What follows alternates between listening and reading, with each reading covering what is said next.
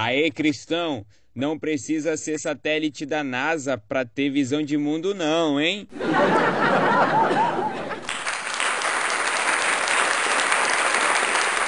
Refeitos Kert, difundindo um cristianismo todo abrangente.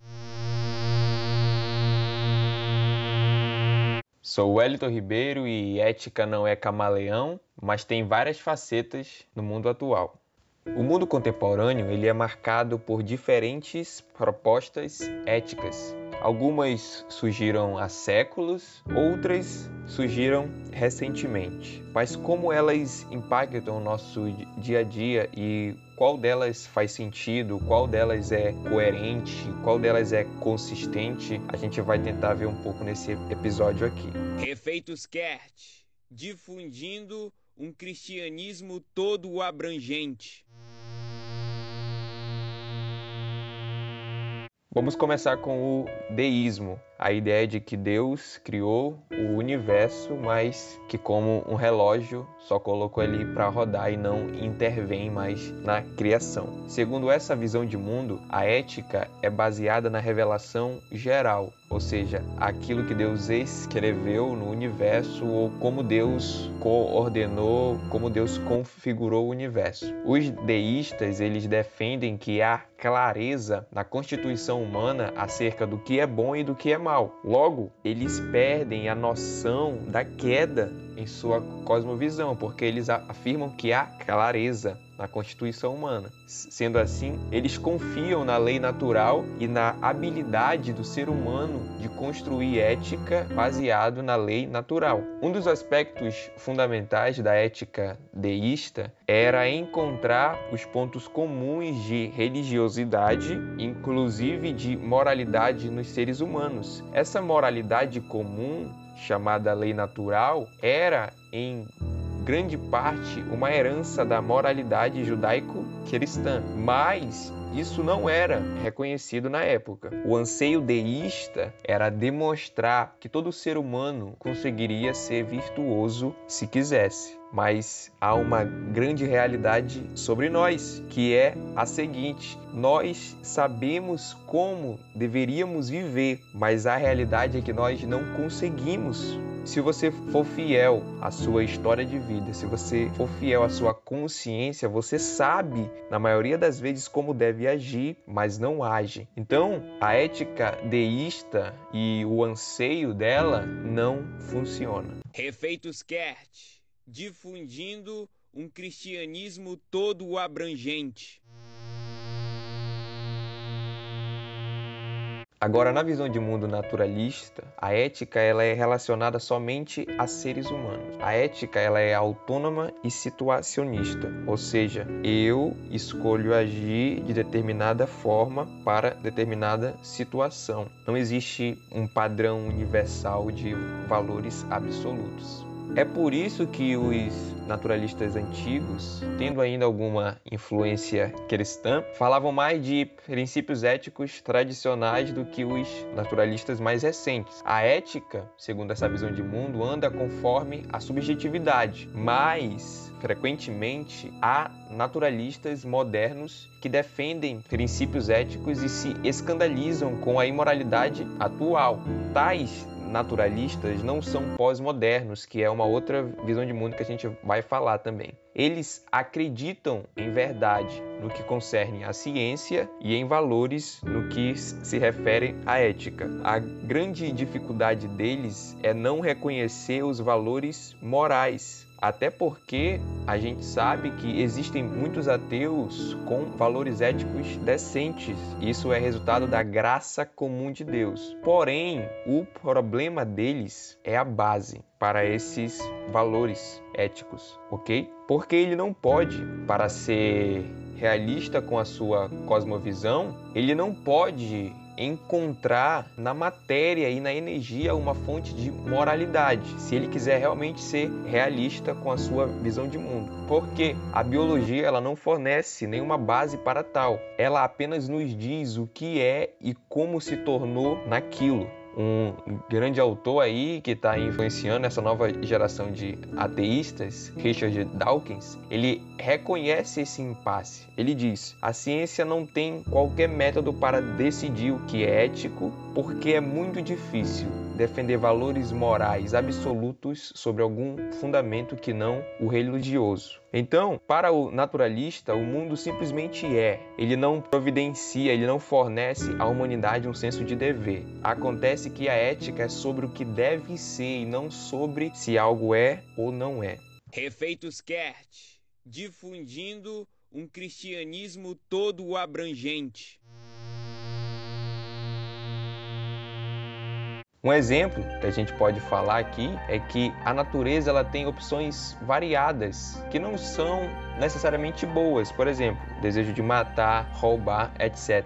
E o naturalista ele precisa de uma referência externa à natureza para fazer escolhas. Devo roubar ou não roubar? Devo matar ou não matar? Logo, é preciso haver uma regra ética fora da caixa na qual estamos, ou seja, fora do universo. Mas isto não combina com a cosmovisão naturalista, pois eles pensam e defendem um universo fechado. Logo, ética baseada em instinto ou satisfação não funciona, porque além de gerar caos, ou seja, o meu instinto pode ferir o seu desejo, ela remove qualquer senso de aprovação, de louvor. Por que louvar alguém? que se submeteu ao inevitável instintos ou aos seus desejos entende? Então, se a gente for levar as últimas consequências, essa ética na cosmovisão naturalista, a gente pode até dizer, se na perspectiva evolucionista a reprodução é o que move a sobrevivência de uma raça, a sobrevivência do mais apto, é natural que um homem que não conseguiu seduzir uma mulher venha a estuprá-la para a preservação de sua espécie. Isso, se a gente levar essa ética às últimas consequências, isso pode ser um dos resultados. Mas tem mais. Não há razão para pensar que um peixe sofre menos quando morre numa rede do que um feto sofre durante um aborto. E tem mais. Os psicólogos evolutivos afirmam que o comportamento altruísta é a mera estratégia de ajudar com vista a ser ajudado. Então seria uma espécie de altruísmo recíproco. Só que isso não existe porque eles defendem que a motivação do ser humano ela é sempre egoísta. E a gente reconhece que existe essa realidade, mas dizer que é sempre assim, que não existe na realidade o altruísmo, é realmente negar a realidade. Além disso, a gente tem que falar de algumas inconsistências de uma moralidade dentro do naturalismo. A primeira, não há estímulo para se crer numa moralidade quando não é aliada à prestação de contas. Ou seja, se eu creio num ambiente fechado e de que não existe Deus e de que não existe vida após a morte e de que não vai existir essa prestação de contas, não há estímulo para se crer numa moralidade, no sistema de valores absolutos universais. De onde eles tiram o padrão de juízo moral com o qual julgam o cristianismo. Ou seja, eles estão criticando o cristianismo com a própria ética cristã. Ah, esses relatos que eu vejo aqui no Antigo Testamento, isso não pode, isso é muito errado. Com qual padrão eles estão julgando as ações de Deus ou as ações do povo de Deus na história? Entende? E a última inconsistência é: se a cosmovisão naturalista é verdadeira, então não há moralidade, porque tudo é apenas instinto, tudo é apenas desejo. Refeitos Kert, difundindo um cristianismo todo abrangente. Uma outra cosmovisão que tem hoje, quando se fala de ética, também é o existencialismo. Ou seja, no existencialismo se cria valores. Bom é aquilo que a pessoa escolhe, é a parte da subjetividade. Aqui a gente pode dizer que é a ética situacionista que se encaixa da melhor maneira nessa visão de mundo. Ou seja, aquilo que é certo e errado não é certo e errado para todas as situações. Depende de uma certa situação, depende de determinados contextos, é eu que crio, é eu que determino se aquilo é bom ou ruim. Perceba como isso tem impactado as legislações do mundo todo, como isso tem impactado crimes, horrores que a gente vê aí sendo acobertado ou então sendo passado a limpo por causa de uma ética nesse sentido. Além do existencialismo, a gente pode dizer que existe uma outra visão de mundo também, que a gente pode chamar de o monismo panteísta oriental. Essa visão de mundo defende um estado de espírito no qual se ultrapassa as distinções entre bem e mal. O universo é perfeito em cada momento, porém, para se chegar nesse estado de espírito, é preciso passar pelo karma. Esse conceito acaba sendo contraditório, pois se cada alma sofre pelos seus pecados passados, como afirma essa visão de mundo, então não há valor em aliviar o sofrimento de alguém. Por quê? Porque ajudar alguém se torna extremamente egoísta, pois faz bem para si na busca de unidade, ou seja, na busca do uno, do indivisível, mas retarda o progresso do ajudado, pois ele terá de sofrer posteriormente. Então não faz sentido eu ajudar alguém se aquilo que ele está sofrendo é do passado dele e se ele não sofrer agora, ele vai ter que sofrer depois. Então, ética não faz sentido. Refeitos Kert, difundindo um cristianismo todo abrangente. Além dessas visões, a gente pode falar que existem mais duas. A nova era, que também entrega que o mal é mera aparência, na verdade não existe mal. Trata-se de uma cosmovisão que não sabe diferenciar entre a dor e o prazer. O grande alvo é ultrapassar essa questão ética na busca por despertar o Deus dentro de si. A gente sabe, se a gente for fiel, pelo menos a nossa consciência, a gente sabe que o mal não é apenas uma aparência, ele existe, é real em nós e na nossa realidade. Uma outra visão de mundo é a pós-modernidade. A ética, assim como o conhecimento, é uma construção linguística, ou seja, cada sociedade constrói a sua. E qual é a grande dificuldade dessa ética a partir dessa visão de mundo? É que isto abre a porta para admitir que uma determinada sociedade pode designar, por exemplo, o fascismo como eticamente recomendável, porque é cada uma que constrói a sua. Então, se na era pré-moderna a ética estava relacionada com um Deus transcendente que revela o que é bondade, e na era moderna a ética é baseada na razão e experiências universais de discernir o certo do errado,